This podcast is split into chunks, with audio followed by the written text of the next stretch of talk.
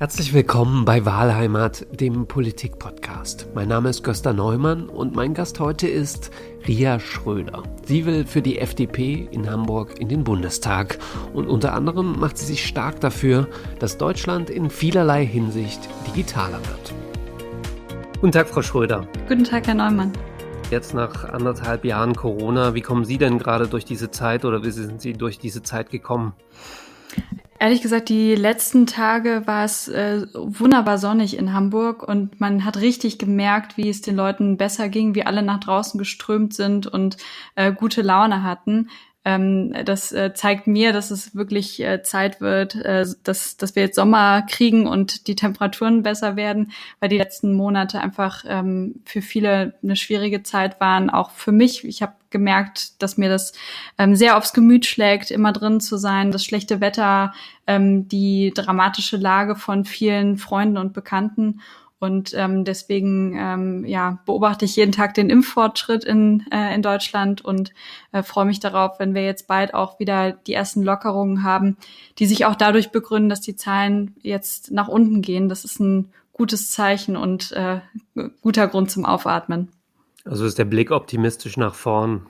Ja, auf alle Fälle. Ich glaube, anders ähm, wird man auch nicht, nicht glücklich in der aktuellen Lage. Der Blick zurück, da findet man sicherlich viele Dinge, die auch schlecht gelaufen sind, wo Fehler gemacht worden sind, wo Leute viel zu lange warten mussten, beispielsweise auf die Novemberhilfen. Aber gerade im Moment ähm, geht es mir darum gar nicht. Das ist sicherlich wichtig in der politischen Debatte, dass da auch ähm, über Fehler gesprochen wird, auch weil wir diese Pandemie unbedingt ähm, auch nutzen müssen, um zu lernen für die Zukunft, aber gerade äh, ganz persönlich äh, vor allem ein optimistischer Blick Richtung Sommer.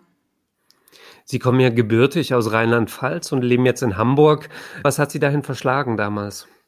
Ich bin zum Studium nach Hamburg gekommen und ähm, bin äh, auch im Jahr davor mal hierher gereist und äh, habe mir das angesehen und mich auch äh, schlagartig verliebt in diese Stadt, war im Hafen unterwegs und an der Alster und ich glaube, äh, jeder, der äh, da schon mal spazieren war bei dem schönen Wetter und wenn die Sonne scheint und die Möwen ähm, äh, kreischen, dann ähm, ja kann das, glaube ich, gut nachvollziehen, dass man sich da verliebt und ähm, habe dann auch äh, sehr gerne beschlossen, meinen Lebensmittelpunkt äh, hierher zu verlagern. Was bedeutet Ihnen denn die Stadt? Also zum einen ist es eben meine Studienstadt, das heißt eine Stadt, wo ich auch viel erlebt habe, einfach ähm, persönliche Freundschaften gefunden habe, äh, mich verliebt habe, ähm, eine Stadt, wo ich äh, einfach viel erlebt habe an Partys, aber auch Theaterbesuchen, Konzerten ähm, und da, wo ich eben auch einen wichtigen und großen Teil meiner ja, Jugend äh, verbracht habe und ähm, natürlich auch einfach eine ähm, unfassbar lebenswerte Stadt, in der ich ja sehr, sehr gerne zu Hause bin. Sie haben die schönen Seiten von Hamburg gerade schon so ein bisschen betont, also die Alster, die Mentalität. Was nervt Sie an Hamburg? Äh, der Klassiker ist natürlich zu sagen, das Wetter, weil es ja eben nicht immer so sonnig ist, wie ich das gerade dargestellt habe. Aber auch damit kommt man, finde ich, äh, klar und das ist ein etwas, was man ähm, ja mit dem man sich gut arrangieren kann mit den richtigen Klamotten. Sie wollen ja jetzt auch in den Bundestag für die FDP, für die FDP in Hamburg. Was wollen Sie da konkret für Hamburg erreichen? Haben Sie da Ziele? Mein wichtigstes Thema äh, ganz persönlich ist die Bildungspolitik und auch da haben wir in Hamburg ähm, unheimlich viel zu tun, weil die ähm, sozialen Verhältnisse sehr unterschiedlich sind. Also von ähm, Blankenese bis nach Billstedt, da liegen äh, nicht nur einige S-Bahn-Kilometer dazwischen, sondern ähm, auch sehr große ähm, soziale Unterschiede und die determinieren, welche Chancen jemand im Leben hat. Und ich finde, gerade in so einer ja, freien, weltoffenen Stadt wie Hamburg ähm, sollte jedes Kind die Möglichkeit erhalten, das Leben in die eigenen Hände zu nehmen und da müssen wir sehr viel dran arbeiten.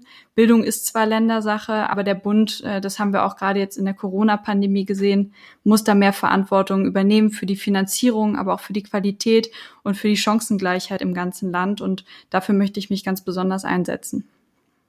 Wie soll das konkret gehen dann? Ich glaube, ein wichtiger Punkt ist, dass wir voneinander lernen in den Bundesländern und ähm, beispielsweise Best Practice austauschen. Es gibt ein ganz großartiges Modell aus Nordrhein-Westfalen. Ähm, das sind die Talentschulen, ähm, die geschaffen wurden in der ähm, letzten Legislaturperiode mit Schwarz-Gelb und ähm, zwar sind das äh, keine Elite-Förderprojekte, wie der Name vielleicht erstmal klingt, sondern es geht darum, ähm, die besten Schulen mit der modernsten Ausstattung und ähm, zukunftsgerichteten pädagogischen Konzepten. Ähm, gerade da äh, zu bauen, wo die sozialen Probleme besonders groß sind. Also so eine Schule, die würde eben dann wahrscheinlich eher weniger nach Blankenese, sondern eher ähm, in Billstedt gebaut oder eine Schule, die in Billstedt schon besteht, würde zu einer solchen Talentschule, würde entsprechend ausgestattet werden. Und ähm, wir haben das in Nordrhein-Westfalen gesehen, dass ähm, dort die sozusagen positiven Veränderungen nicht nur für die Schülerinnen und Schüler waren, sondern dass ganze Stadtteile sich dadurch verändert haben, dass die Eltern, auch Geschwister ähm, und das soziale Umfeld ganz stark mit einbezogen wurde und dass das eine Veränderung mit sich bringt, wenn Kinder plötzlich gesehen werden, wenn sie ähm, wirklich die besten äh, Chancen da erhalten. Und das wünsche ich mir auch für Hamburg. Sie sind gelernte Juristin. Sie haben das erste Staatsexamen abgelegt, arbeiten jetzt in einer Kanzlei und studieren aber auch noch Kunstgeschichte und Italienisch. Warum machen Sie das? Das ist nicht mehr ganz aktuell. Ich bin mittlerweile Rechtsreferendarin und habe äh, sozusagen den Teil meiner Zeit, den ich vorher fürs Kunstgeschichtsstudium aufgewendet habe, da so ein bisschen ähm, eingetauscht. Ähm, ich hatte nach meinem ersten Examen so einen Moment, den, glaube ich, viele Juristinnen und Juristen kennen, dass ich erstmal gesagt habe, ich habe da gerade gar keinen Kopf mehr für, keine Lust mehr. Das Examen ist sehr anstrengend, mit sehr viel äh, Monaten des Lernens und äh, sich Abschottens verbunden. Und ähm, dann habe ich mir eben im Herbst nach meinem ersten Examen gesagt, ich mache jetzt noch mal was ganz anderes. Ähm, und ein äh, Wunsch, der mich schon lange begleitet hat. Ich war immer sehr kunstinteressiert, hatte auch äh, damals mit 18 überlegt, Kunstgeschichte zu studieren, mich dann aber für Jura entschieden und das wollte ich dann noch einmal äh, die, die letzte Gelegenheit sozusagen dafür nutzen und habe das da einige Semester äh, studiert, da viel bei gelernt und probiere jetzt, und das ist auch so mein ähm, mein berufliches Ziel, ähm, dass ich das eine mit dem anderen verbinde. Also im Kunstrecht ähm, möchte ich auch gerne einen Teil meines Referendariats mhm. ablegen und das macht mir einfach Freude. Warum haben Sie sich damals für Jura entschieden und nicht Kunstgeschichte? War das der Grund, dass eine größere berufliche Sicherheit da der Fall war aber als Jurist? Ehrlich gesagt habe ich darüber zu der Zeit noch gar nicht so nachgedacht. Heute erscheint es mir sehr logisch, äh, auch ähm, einfach ein, ja, ein Studienfach zu wählen mit einer ähm, guten finanziellen Perspektive und ähm, auch mit sicheren äh, oder überwiegend sicheren Jobaussichten. Ähm, aber ich wollte vor allem etwas machen, wo ich meine ja, ein, einerseits meine äh, Liebe zur Kreativität und gleichzeitig das äh, logische Denken und ähm, meine äh, Freude an Spracharbeit ähm, einsetzen konnte. Und da hat äh, Jura viele Vorteile, äh, die, die damit verbunden sind. Und das hat mir auch Freude gemacht. Ja, Sie sind jetzt seit 2013 in der FDP, also gut acht, neun Jahre. Wie kommt man dahin eigentlich? Ja, ich habe im Studium begonnen äh, mich politisch zu engagieren. Er durfte auch mit 21 tatsächlich das äh, erste Mal wählen, weil ich vorher eben bei der Bundestagswahl 2009 noch zu jung gewesen bin mit 17. Ähm, übrigens ein Grund, weshalb ich mich für das Wahlrecht ab 16 einsetze. Ich hätte gerne auch schon früher gewählt mhm. und habe das aber als Anlass auch genommen, ähm, mir die Parteien noch mal sehr detailliert anzuschauen und ähm, habe dabei festgestellt, dass ich große Schnittmengen mit der FDP habe und eigentlich darüber erst so richtig festgestellt, dass ähm, die FDP sich in dem Moment äh, ja auf einem nicht so erfolgreichen Kurs befunden hat ähm, und dann ja auch 2013 den Wiedereinzug in den Bundestag nicht geschafft hat. Und ähm, das war für mich ein ja. Moment, wo ich gesagt habe, diese Partei, die eigentlich im Programm unheimlich gute Ansätze hat, mit einem Fokus auf Eigenverantwortung, Selbstbestimmung, Werte, die mir unheimlich wichtig sind, ähm, die darf nicht so altbacken und äh, angestaubt und äh, altherrenmäßig daherkommen, sondern ich wünsche mir eine, eine moderne, eine progressive, äh, eine zukunftsgerichtete liberale Partei und daran wollte ich mitarbeiten. Sie haben es gerade so ein bisschen angesprochen, Altherren-Image. Die FDP ist ja eine sehr stark männlich geprägte Partei, zumindest nach außen hin. Wie wollen Sie da ansetzen? Also wenn man jetzt in den Bundestag guckt, 80 Abgeordnete, knapp ein Viertel sind Frauen nur. Wie können Sie da konkret ansetzen? Hm. Man muss es, glaube ich, einmal insgesamt einordnen. Ähm, in allen Parteien gibt es mehr Männer als Frauen und wir haben äh, auch in der Geschichte der Bundesrepublik und auch davor sehen wir eine stark männliche Prägung insgesamt in der Politik. Das verbessert sich und äh, das ist auch meiner Ansicht nach höchste Zeit, weil es gibt keinen logischen Grund, weshalb Frauen sich weniger politisch engagieren sollten. Und deswegen ist das auch ähm, für uns als Partei ein großes Thema. Wir sehen aber, dass andere Parteien da schon stärker oder schneller Fortschritte gemacht haben. Deswegen ähm, setze ich mich auch bei uns dafür ein, dass mehr Frauen sich engagieren, dass mehr Frauen Mitglieder werden. Also diese, dieses, diese 25 Prozent, ähm, die entsprechen auch ungefähr dem Anteil in der Mitgliedschaft. Aber ich bin davon überzeugt, da ist noch Luft nach oben und gerade ähm, haben wir in den letzten Jahren viele Fortschritte gemacht, etwa bei moderner Parteiarbeit, von der auch Frauen und insbesondere Eltern profitieren. Ähm, und äh, ich glaube, das ist äh, jetzt auch eine wichtige Zeit, das zu verwandeln in ähm, ja aktive Mitgliedschaft und dafür zu sorgen, dass die Frauen, die sich dann bei uns ähm, engagieren, vielleicht auch mehr Verantwortung übernehmen, für Mandate kandidieren und wir da ähm, am Ende einen besseren Schnitt erreichen als den, den wir bisher haben.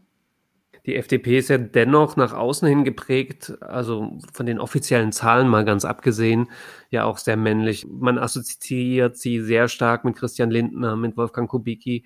Und die Frauen geraten so ein bisschen in den Hintergrund, auch weil da ja natürlich jetzt zwei Frauen, die so die Partei geprägt haben nach außen hin, das Ruder abgegeben haben. Ja, ich glaube, dass es möglich sein muss, auch als Frau in der Politik zu sagen, ich mache jetzt mal was anderes, wie meine ähm, ehemalige Landeschefin Katja Suding, ähm, ohne dass man daraus direkt ein Problem macht, sondern ähm, sie hat dann eine sehr selbstbestimmte Entscheidung äh, getroffen, vor der ich allerhöchsten Respekt habe. Und ähm, ich finde, das sollte eher Vorbild sein, auch für viele andere, ähm, auch mal zu sagen, für mich reicht's jetzt, ich will noch mal was anderes erleben und äh, mache auch Platz für eine nächste Generation. Deswegen, das sehe ich als vorbildlich an, auch wenn ich äh, sie gerne auch noch weiter behalten hätte. Ähm, ich glaube, der Blick, der verengt sich äh, teilweise auch zu Unrecht eben auf diese beiden Köpfe, die Sie gerade genannt haben. Es gibt eine ganze Reihe von, von tollen Frauen, die auch sehr ähm, präsent sind, ähm, die aber vielleicht natürlich noch nicht in den Rang äh, äh, eines Parteivorsitzenden kommen, weil sie nicht in der Position sind. Aber wir haben gerade im Präsidium auch einige ähm, neue Frauen wie Bettina Stark-Batzinger oder Lydia Hüskens. Ähm, jemand, dessen Namen äh, wahrscheinlich auch viele kennen, ist Marie-Agnes Strack-Zimmermann, die, ich sag mal, von der, ähm, äh, also von ihrer Art her sicherlich es auch mit einem Wolfgang Kubicki aufnehmen kann. Wir haben Güde Jensen, äh, eine Nachwuchspolitikerin, ähm, die jetzt die erste Legislatur im Bundestag war, aber da auch schon große Spuren hinterlässt und viele, viele weitere. Ähm, und ich glaube, da müssen wir uns insofern ähm, keine Sorgen machen. Ich fände es einen falschen Weg zu sagen, ähm, eine Partei äh, macht nur dann Fortschritte, wenn der Parteivorsitzende ausgetauscht wird oder wenn ähm, Wolfgang Kubicki ähm, nichts mehr sagen darf. Also das äh, ist, glaube ich, nicht der Weg, den wir gehen sollten, sondern wir brauchen mehr Köpfe, ähm, die auch eine große Sichtbarkeit haben. Und da sehe ich äh, ganz, ganz viele, ähm, die auch dahin sind, ähm, mindestens so bekannt zu werden wie die beiden, die Sie genannt haben.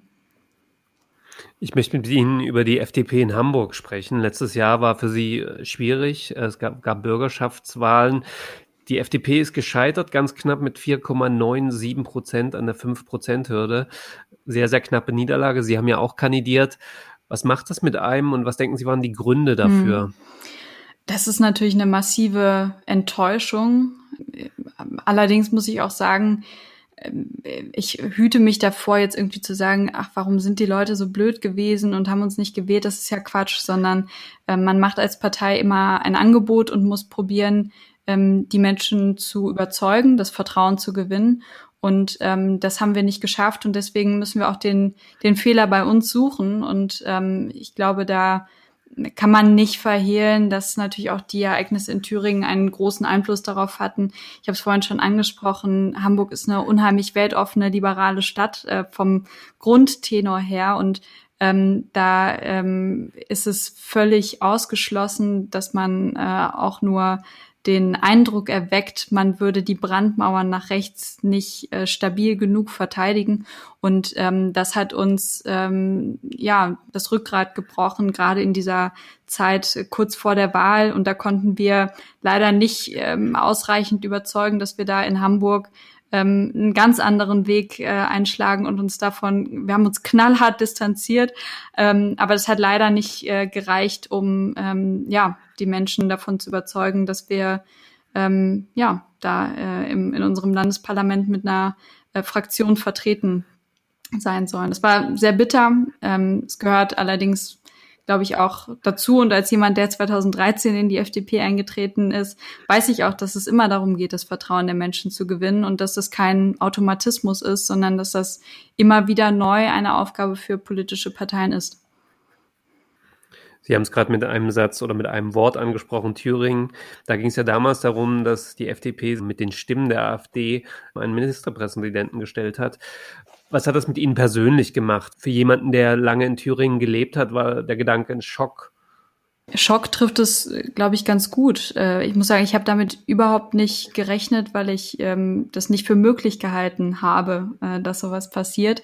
Ähm, es hat auch insgesamt mich sehr stark erschüttert. Also die Grundlage für mein politisches Engagement, weshalb ich begonnen habe, äh, in dieser äh, Demokratie auch ähm, mehr mich engagieren zu wollen, meinen Mund aufzumachen, laut zu werden. Das basiert auch auf den, ähm, äh, ja, auf der Erkenntnis in der Vergangenheit, dass wir in diesem Land äh, schon mal den Nationalsozialismus erlebt haben und dass das nie wieder passieren darf und dass die Ausgrenzung von Menschen ähm, aufgrund von äh, gruppenbasierten Merkmalen etwas ist, was äh, absolut verurteilt werden muss, äh, gerade in diesem Land. Ähm, und ähm, deswegen hat mich das auch ähm, ja persönlich unheimlich erschüttert, äh, weil die AfD steht nun mal für ähm, für all das, für Hass, für Ausgrenzung, für Diskriminierung, für völkisches Gedankengut. Und das darf keinen Platz haben ähm, in, in Deutschland, nicht in unseren Parlamenten und schon gar nicht ähm, in den Regierungen, die in diesem Land ähm, ja äh, die die Menschen regieren.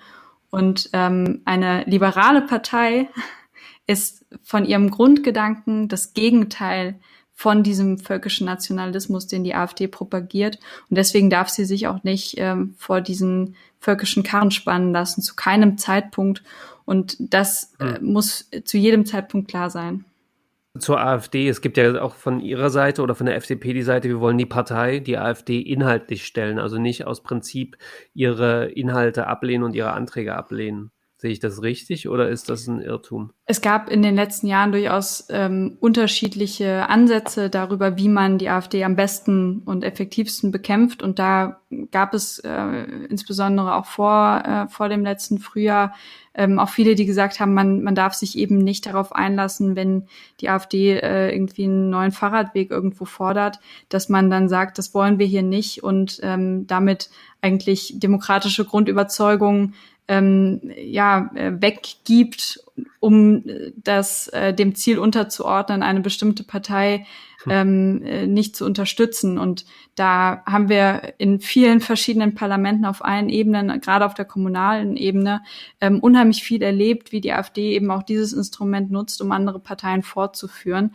Ähm, es ist aber mittlerweile auch, ähm, weiß nicht, ob Konsens an jeder Stelle, da sozusagen würde ich äh, zu viel mhm. aussprechen, weil so genau kann ich da nicht jedes einzelne, jede einzelne äh, Fraktion in, auch in den kommunalen Parlamenten ähm, beurteilen. Aber die herrschende Ansicht, würde ich sagen, ist mittlerweile, dass man eben auch in diesen Fällen ähm, nicht mit der AfD stimmt, dass man ähm, eine, eine, eine maximale Linie da zieht und ähm, auch gar nicht erst in die Diskussion ja. kommt, geht es hier eben nur um Fahrradweg oder ist da vielleicht möglicherweise doch, ähm, wenn es beispielsweise um ein Obdachlosenwohnheim äh, geht, vielleicht doch wieder irgendwie so eine äh, rassistische Komponente mit drin, die, der man sich dann unterordnet. Also mhm. da hat sich auch ähm, die Diskussion und ich glaube auch an vielen Stellen in unserer Gesellschaft nochmal ähm, verschärft im letzten Jahr. Und ähm, ich sag mal auch in den in den Talkshows, äh, in den Medien ähm, gibt es ja auch einen sehr unterschiedlichen Umgang damit. Wie sollte man ähm, Politiker dieser Partei interviewen, äh, welche Bühne gibt man ihnen, worüber spricht man mit ihnen, ähm, behandelt man die wie ja. jede andere Partei auch und ähm, ich bin der Ansicht, dass man das nicht machen darf, sondern es ist eine Partei, die unsere Grundwerte, unsere Art zu leben, unsere Verfassung ablehnt und deswegen darf sie nicht gleich behandelt werden wie andere Parteien, die unterschiedliche Ansichten zu verschiedenen Themen haben, aber auf dem Boden unserer Verfassung stehen. Lassen Sie uns gemeinsam nach vorne schauen, und zwar in den Herbst diesen Jahres. Aktuelle Prognosen sehen die FDP ja bei 11 Prozent. Das ist ein ähnlich gutes Ergebnis wie 2017, wo die FDP 10,7 Prozent erreicht hat. Das klingt ja jetzt erstmal ganz gut. Wie hält man denn diesen Trend aufrecht? Der Wahlkampf geht ja gerade erst los. Ähm, wir werden jetzt äh, unseren, äh, unser Bundestagswahlprogramm beschließen und äh, damit, glaube ich, auch noch mehr die Grundlage dafür schaffen, Menschen von unseren Ideen zu überzeugen. Deswegen ähm, bin ich davon überzeugt, wenn wir ähm, diesen Weg gehen, wenn wir nach draußen gehen, wenn wir jetzt auch hoffentlich wieder ähm, unter äh, entsprechenden Hygienemaßnahmen mit den Menschen ins Gespräch kommen können, dass wir äh, sie davon überzeugen können, dass wir ein Zukunftsprogramm für Deutschland wollen, dass wir in mhm. den großen Trendbereichen ähm, vorankommen wollen, vom Klimaschutz über die Wirtschaft, im Bereich der Bildung, bei der Digitalisierung und dass das viele Leute mitnimmt, weil die nämlich mit dem Status quo äh, und mit den verpassten Chancen in der Vergangenheit nicht zufrieden sind. Das erste Wort, was Sie gerade gesagt haben, war Klimaschutz. Damit assoziiere ich die FDP nicht als erstes. Oder Sie konkurrieren dagegen größere Parteien, die das Wort Klimaschutz auf ihren Fahnen haben. Ist es ein starkes Element in Ihrem Wahlkampf, der Klimaschutz? Auf alle Fälle. Ähm, zum einen, also tatsächlich war ja die FDP auch die erste Partei, die Klima- und Umweltschutz mit in ihr Programm geschrieben hat. Dieses Jahr werden die Freiburger Thesen 50 Jahre alt und da stand das mit drin 1971. Ähm, und ähm, es ist sicherlich ähm, ein Thema, was auch in dem ganzen Zusammenhang von ähm, Generationengerechtigkeit eine unheimlich große Rolle spielt. Also Verantwortung ist ein Kernthema für die FDP und Verantwortung nicht nur für das Leben heute, sondern auch für das Leben zukünftiger Generationen zu übernehmen. Das gehört zu unserer DNA und ähm, ich und viele andere haben sich dafür eingesetzt, dass das auch ein Thema wird, was ähm, prioritär von der FDP behandelt wird weil ich glaube, dass es ganz zentral ist zwischen den Parteien, die ähm, erkannt haben, der Klimawandel ist ein massives Problem. Wir müssen die Pariser Klimaziele einhalten und ähm, unsere Emissionen radikal senken, dass wir da trotzdem einen Wettbewerb der Ideen brauchen, wie wir da hinkommen, damit wir dann nämlich die besten und effektivsten Lösungen auch tatsächlich umsetzen. Denn äh, das Bundesverfassungsgericht hat gerade in seinem Beschluss ähm, auch geurteilt, dass die Maßnahmen, die die ähm, Bundesregierung zuletzt umgesetzt hatte, nicht ausreichend waren. Klimaschutz erfolgreich meistern heißt ja auch in Teilen zumindest die Wirtschaft stärker in die Verantwortung zu ziehen. Wie wollen Sie das machen? Absolut. Ähm, wir schlagen vor, ein äh, striktes CO2-Limit einzuführen und damit äh, CO2 zu einem knappen Gut zu machen. Und das bedeutet, dass eine Technologie, die vielleicht ähm, emissionsärmer ist, aber heute noch sehr teuer, plötzlich äh, konkurrieren kann mit einem ähm, mhm. mit einer Technologie, die vielleicht sehr emissionsintensiv ist, aber heute noch sehr viel günstiger. Das heißt, wir schaffen da überhaupt auch einen Wettbewerb für emissionsarme Ideen ähm, mit dem Emissionshandel. Ähm, und ich bin davon überzeugt, wir werden den Klimawandel nur mit der Wirtschaft gemeinsam bewältigen können. Denn ähm, dort sitzen die Expertinnen und Experten dafür, ähm, wie man äh, unsere Technologien umstellt, wie man ähm, neue Arten der Energiegewinnung findet, wie man neue mhm. Speichertechnologien findet. Das wird man im Bundestag nicht entscheiden können, aber die ähm, ordnungspolitischen Rahmenbedingungen, die müssen natürlich von der Politik gesetzt werden und dafür ist es allerhöchste Zeit. Ich glaube aber gerade, dass das auch vor dem Hintergrund der Corona-Pandemie ein wichtiges, ähm, wichtiger Moment ist, jetzt die Rahmenbedingungen zu setzen, weil dadurch nämlich auch eine große Anzahl von neuen Arbeitsplätzen, neuen Ideen, neuen Unternehmen mhm. entstehen kann. Und ich sehe dann immenses Innovationspotenzial. Ein Teil ihrer Wählerschaft ist ja auch ein sehr wirtschaftsorientiertes. Eine Stimme für die FDP könnte ja dann auch bedeuten, dass es für sie teurer wird. Wir haben ja im Moment die absurde Situation, dass die Kosten, die durch negative Umwelteinwirkungen produziert werden, nicht eingepreist sind. Das heißt, im Moment äh, sind eigentlich klimaschädliche ähm, ähm, Vorgänge äh, zu günstig im Verhältnis zu dem, was sie anrichten, eben nicht nur für uns heute, sondern auch für zukünftige Generationen. Deswegen ist, glaube ich, jeder, der äh, diese Verantwortung ernst nimmt, der muss auch sehen, dass das eben mit bestimmten ähm, auch Kostenerhöhung einhergeht.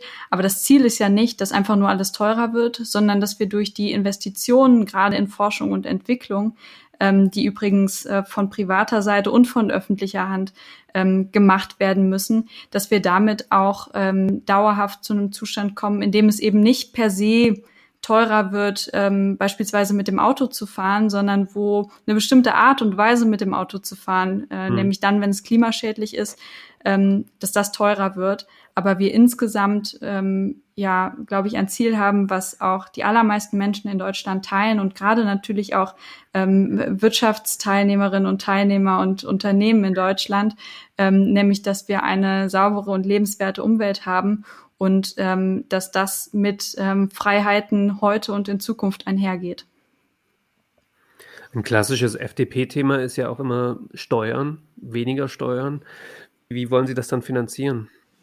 Auf der einen Seite müssen wir uns, glaube ich, Gedanken darüber machen, äh, ob wir, ob jetzt ein guter Zeitpunkt ist. Linke Parteien fordern das zum Teil, die Steuern zu erhöhen und damit die Unternehmen, die ja auch heute schon durch die Pandemie stark gebeutelt sind, noch stärker belastet werden. Ich glaube, der Weg muss andersrum sein, denn indem wir Unternehmen entlasten und ihnen mehr Freiräume geben, auch für Investitionen beispielsweise, ähm, ist es ja auch eine Möglichkeit, das Steueraufkommen insgesamt zu erhöhen, weil nämlich die äh, erwirtschafteten Beträge steigen und damit eben auch ähm, die Steuerlast. Äh, ich glaube, das muss der Weg sein, gemeinsam mit der Wirtschaft aus der Krise rauszukommen, auch über Investitionen eben von privater und öffentlicher Hand zusammen ähm, diesen Weg zu gehen. Und ich glaube, eine höhere ähm, ähm, Besteuerung sowohl von Unternehmen als auch von Einkommen wäre ein ganz falscher Weg, um jetzt aus der Krise rauszukommen klassisches FDP-Thema Digitalisierung stärken, Bürokratieabbau.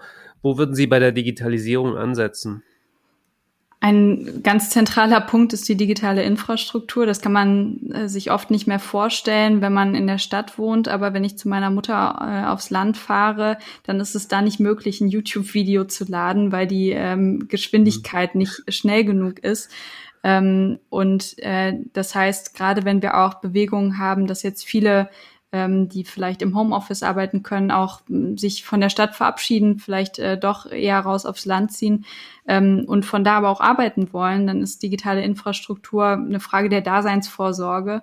Ähm, und äh, da belegt Deutschland regelmäßig die hinteren Plätze in allen Rankings und äh, das muss sich äh, dringend ändern, ähm, weil das ja auch nicht mehr so ist, äh, dass das irgendwie so ein Luxusgut wäre, äh, Internet zu haben, sondern mhm. ähm, auch beispielsweise, ähm, wo meine Mutter wohnt, ist eine sehr äh, ländliche Gegend, wo es ja auch viele Bäuerinnen und Bauern gibt, die mittlerweile ähm, beispielsweise auf Smart Farming umgestellt haben und auch dafür eine Internetverbindung brauchen. Das ist die absolute Grundlage, aber schon da müssen wir viel, viel schneller werden und viel mehr investieren. Zweiter Punkt ist ähm, alles, mhm. und das hängt zusammen auch mit Bürokratieabbau natürlich auf der einen Seite, aber ähm, wir haben das jetzt gesehen, dass die Gesundheitsämter beispielsweise ähm, ihre Zahlen ja zumindest zu Beginn teilweise hoffentlich nicht, aber vielleicht auch heute noch per Faxgerät dann ans ähm, Robert Koch Institut schicken, ähm, teilweise dann auch gar nicht am Wochenende, dass das, dass diese ganzen Prozesse nicht automatisiert sind. Also da geht es ja nicht um die Frage, wird es jetzt per Mail oder per Fax geschickt. Das ist letztendlich ähm, irrelevant, aber dass wir ein automatisiertes Verfahren haben, was ja auch den Mitarbeiterinnen und Mitarbeitern in den Gesundheitsämtern mehr Zeit gibt, beispielsweise die Kontaktnachverfolgung, die häufig auch kleinteilig sein muss, ähm, sich dem zu widmen, anstatt ähm, da äh, am Wochenende noch irgendwelche oder eben leider nicht am Wochenende noch irgendwelche Faxe rauszuschicken. Da hm. sehen wir, glaube ich, ähm, da ist Digitalisierung eben nicht nur eine Kür, wie das vielleicht manche sehen, dass das irgendwie nett wäre, da den ein oder anderen Prozess zu digitalisieren, sondern es ist die Basis dafür, dass wir Existenzen schützen, dass wir Menschenleben schützen und dass wir in dieser Pandemie endlich vorankommen und ähm, ich glaube, das äh, haben die letzten Monate leider sehr schmerzlich gezeigt. Sie haben es schon angesprochen, die Faxgeräte in den Gesundheitsämtern, gleichzeitig die schlechte Infrastruktur im Homeoffice. Wir haben es gerade hier in unserem Gespräch gemerkt, dass einfach die Verbindung abbricht. Wie wollen Sie das konkret besser machen? Das ist ja auch eine Sache, die enorm viel Geld kostet. Wir brauchen vor allem einen Mentalitätswechsel in der Politik, äh, weg davon, in Legislaturperioden zu denken und wir müssen zurück dahin, in Generationen zu denken und ähm, Zukunftsthemen, von denen einige im Moment auf dem Tisch liegen und sehr, sehr dringlich geworden sind, ähm, müssen wir entschlossen angehen. Äh, und dazu gehört eben auch die Digitalisierung. Ähm, ich habe es eben gesagt, die digitale Infrastruktur ist wirklich nur der Anfang. Und äh, darauf aufsattelnd haben wir, äh, glaube ich, eine äh, wirklich Riesenaufgabe vor uns, ähm, die Verwaltung insgesamt zu digitalisieren, ähm, in den Schulen dahin zu kommen, ähm, dass wir nicht nur ich sag mal, äh, das Beispiel von eben äh, übersetzt, ähm, statt einem Overhead-Projektor jetzt einen Beamer verwenden. Damit ist ja nichts gewonnen, damit ist es äh, also nicht digitaler geworden, sondern man hat einfach das Gerät gewechselt. Sondern ähm, ich bin davon überzeugt, dass in der ähm, dass die Digitalisierung das Instrument ist, mit dem wir individuelle Bildung umsetzen können, weil wir nämlich viel zielgenauer erfahren können, warum hakt's bei jemandem? Was versteht er noch nicht? Was sind äh, vielleicht auch die ähm, auf, also wie, wie müssen, muss eine Aufgabe gestellt sein für jemanden, damit er sie gerne macht. Und ich glaube, das eröffnet uns eine, äh, einen Weg, Bildung insgesamt neu zu definieren und weg davon zu kommen, dass Schule irgendwie was Anstrengendes oder Blödes ist, dass man nicht gerne lernt, sondern dass wir dahin kommen, ähm, dass mhm. äh, wir neugierige, selbstbewusste Menschen in unseren Schulen ausbilden. Und dafür bietet die Digitalisierung die Chance, dass wenn ich das darüber spreche, habe ich aber immer das Gefühl, man nimmt schon die Hälfte der Leute nicht mit, weil die sagen so, das ist alles viel zu weit weg, damit habe ich überhaupt nichts zu tun. Und die anderen glauben, dass das gar nicht möglich wäre. Aber ich glaube, genau diese Aufgaben müssen wir ähm, in den nächsten Jahren angehen und ein äh, Ziel erstmal dafür definieren, wie wir auch in Zukunft ähm, im äh, Staat auch digitaler vorangehen wollen. Sie haben zwei spannende Sachen für mich gesagt. Erstens, nicht in Legislaturperioden denken. Wie soll das gelingen? Viele Politiker in meiner Wahrnehmung denken in Legislaturperioden und noch viel schlimmer, man denkt Zwischenetappen. Also man muss an die nächste Wahl, an die nächste Kommunalwahl, an die Landtagswahl in so und so, wo man auch am besten irgendwie ganz gutes Ergebnis erreichen will. Das ist doch, äh, man ist doch da ein bisschen in so einem ja, Teufelskreis. Wie wollen Sie da ausbrechen? Das ist äh, schwierig. Das kann man natürlich über Personen machen, die ähm, da ein anderes Denken mitbringen. Ähm, aber es gibt natürlich so eine gewisse ja, gewisse Notwendigkeiten, die einen, glaube ich, immer wieder dahin bringen, wenn man sich alleine anschaut, äh, wo die großen Wählergruppen sitzen. Die sitzen, äh, ja, äh, sind jenseits der 60 und machen aber einen immensen Anteil mhm. äh, an, am Wahlvolk sozusagen aus, nicht nur, weil sie so viele sind, sondern auch, weil sie mit einer sehr hohen Beteiligung dabei sind. Ähm, und da könnte man ja sagen, dann wäre es ja auch sogar dumm als Partei, sich nicht nach denen zu richten. Ich bin aber davon überzeugt, dass auch ältere Leute in Deutschland ähm, einen gewissen Weitblick haben politisch und dass es ihnen nicht nur darum geht, ähm, dass die Renten jetzt wieder erhöht werden, sondern dass auch die ein Interesse daran haben, für ihre Kinder, für ihre Enkelkinder eine zukunftsfähige Politik ähm, gemacht zu wissen. Und ich glaube, dieses Vertrauen in die Menschen, dass sie äh, schlauer sind als das und nicht nur danach fragen, wo kann ich irgendwie einen persönlichen Vorteil herbekommen, sondern was ist auch langfristig eine Perspektive, die dafür sorgt, dass wir auch in Zukunft noch ähm, in dem Wohlstand leben, den ja auch unsere Großeltern, also meine Großeltern, ähm, äh, ja auch geschaffen haben, den Frieden, die Freiheit, dass wir das auch für zukünftige Generationen erhalten. Das ist, glaube ich, ein Thema für die ganze Gesellschaft und die Politik muss es ähm, wieder mehr verankern. Ähm, beispielsweise auch darüber ist eine Idee, ich meine von der Stiftung äh, für die Rechte zukünftiger Generationen, dass, äh, dass bei Gesetzesentwürfen beispielsweise gefragt wird, welchen äh, Einfluss hat es auf ähm, die Zukunftschancen ähm, der jüngeren Generation, also dass man das monitort und äh, im Blick behält, auch beispielsweise bei Gesetzgebungsprozessen. Digitalisierung ist ja auch eine Kopfsache, möchte ich mal so sagen. Es gibt viele tolle Unternehmen hier, die umgeswitcht haben in Zeiten der Pandemie und Homeoffice ermöglicht haben. Aber es gibt auch noch bei Unternehmen, wo man es gar nicht denken mag, eine gewisse Präsenzpflicht. Wie denken Sie, können solche Unternehmen umdenken? Oder anders gefragt, was kann die Politik machen, damit auch diese Unternehmen mitziehen? Ja, gute Frage. Ähm, ich erlebe das häufig, dass sagen das Misstrauen, was teilweise ähm, zum Beispiel Arbeitgeber gegenüber Arbeitnehmern haben, dass sich das auch in ähm, politischen Entscheidungen wiederfindet. Nehmen wir mal ähm, die äh, Arbeitszeitgesetzgebung. Äh, mhm. ähm, da haben wir äh, erstens ein sehr, sehr altes Arbeitszeitgesetz, was aber ähm, vor allem auch sagt, du musst eine Ruhezeit von mindestens elf Stunden haben. Ähm, das heißt, wenn du abends um zehn noch eine E-Mail schreibst, dann darfst du eigentlich am nächsten Morgen frühestens um neun anfangen und nicht schon mal um sieben vielleicht beim Frühstück die nächste ähm, E-Mail schreiben. Ähm, da ist einerseits die, die Freiheit von ähm, Arbeitnehmerinnen und Arbeitnehmern beschränkt, für die das vielleicht sogar besser passt, mhm. das zu machen, ähm, bevor die Kinder wach sind, dann mit den Kindern zu frühstücken und sich dann wieder an den ähm, Computer zu setzen. Ähm, es schürt aber auch so ein gewisses ähm, Misstrauen ähm, gegenseitig, äh, auch wenn es darum geht, dass äh, im Homeoffice noch kontrolliert werden muss, wie die, der Winkel der Schreibtischlampe ist oder ähnliches. Da gibt's ja diese wirklich absurde Gesetze, die auch einfach weit weg sind von der Lebensrealität vieler Menschen, die sich dann einfach bewusst oder unbewusst, gewollt oder ungewollt darüber hinweggesetzt haben, weil es ihren praktischen Bedürfnissen nicht entspricht. Und ich glaube, da brauchen wir ähm, eine ja, eine Politik, die den Menschen mehr zutraut, die ihnen mehr vertraut und die eben gemeinsam ähm, mit den Bedürfnissen von Arbeitnehmerinnen und Arbeitnehmern und dazu gehört übrigens, das will ich auch nochmal gesagt haben, natürlich auch ein Bedürfnis danach, dass irgendwann auch mal Schluss ist und dass das ähm, Arbeitshandy auch irgendwann mal weggelegt wird. Ähm, aber dass man das zusammendenkt eben auch mit den unternehmerischen ähm, Bedürfnissen und dass mhm. man da gemeinsam Wege findet. Diese Ruhezeiten sind natürlich aber auch für andere Berufe enorm wichtig. Also wir reden ja jetzt aus einer gewissen privilegierten Situation, wenn ich an Pfleger oder an Menschen mit sehr körperlich intensiven Jobs denke. Ich glaube, die sind sehr dankbar für diese elf Stunden Pause.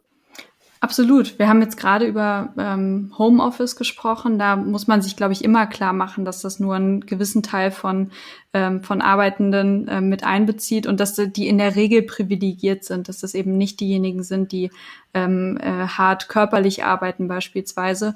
Ähm, ich glaube aber, dass wir dazu in der Lage sind, einen Rechtsrahmen zu schaffen, der in der Lage ist, sowohl das eine als auch das andere ähm, fair abzubilden und nicht dazu äh, dafür sorgt, dass ähm, ohnehin, finde ich, im 21. Jahrhundert ein ähm, ein Armutszeugnis, dass äh, Menschen noch wirklich nur mit der Kraft ihres Körpers ähm, so hart arbeiten müssen. Übrigens auch ein Bereich, wo ich viel ähm, Potenzial sehe für eine andere Art der Digitalisierung, nämlich beispielsweise durch die Unterstützung ähm, einerseits von ja, Maschinen, die ähm, beispielsweise auch in der Pflege helfen können, aber beispielsweise auch so was ganz Praktisches wie Exoskelette, die äh, die Muskulatur und ähm, die Knochen schonen, aber Menschen dabei ähm, unterstützen, ähm, körperlich sehr anstrengende Tätigkeiten zu machen. Also da ähm, sehe ich eine andere Art von Potenzialen, aber auch da sind wir, glaube ich, äh, längst noch nicht am Ende angekommen.